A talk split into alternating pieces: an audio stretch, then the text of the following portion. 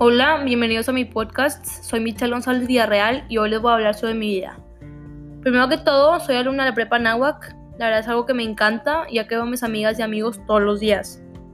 Yo antes estaba en el colegio SECVA, que es un colegio de puras niñas, entonces nunca me había tocado estar en un colegio mixto. Pero ahora, ya que estoy en uno, la verdad me divierto muchísimo y me la paso súper padre. Una de las cosas que más me gusta hacer es ejercicio. Soy una niña muy deportista, ya llevo tiempo con el básquet, la verdad es mi pasión. He ido a varios torneos y varias copas y la verdad es que he ganado muchas medallas y trofeos. En especial lo hago porque me ayuda mucho a relajarme y desestresarme. Pero ahorita que estamos con esto del coronavirus, lo que hago es ir a correr o al parque o a la bici y la verdad es que lo recomiendo muchísimo.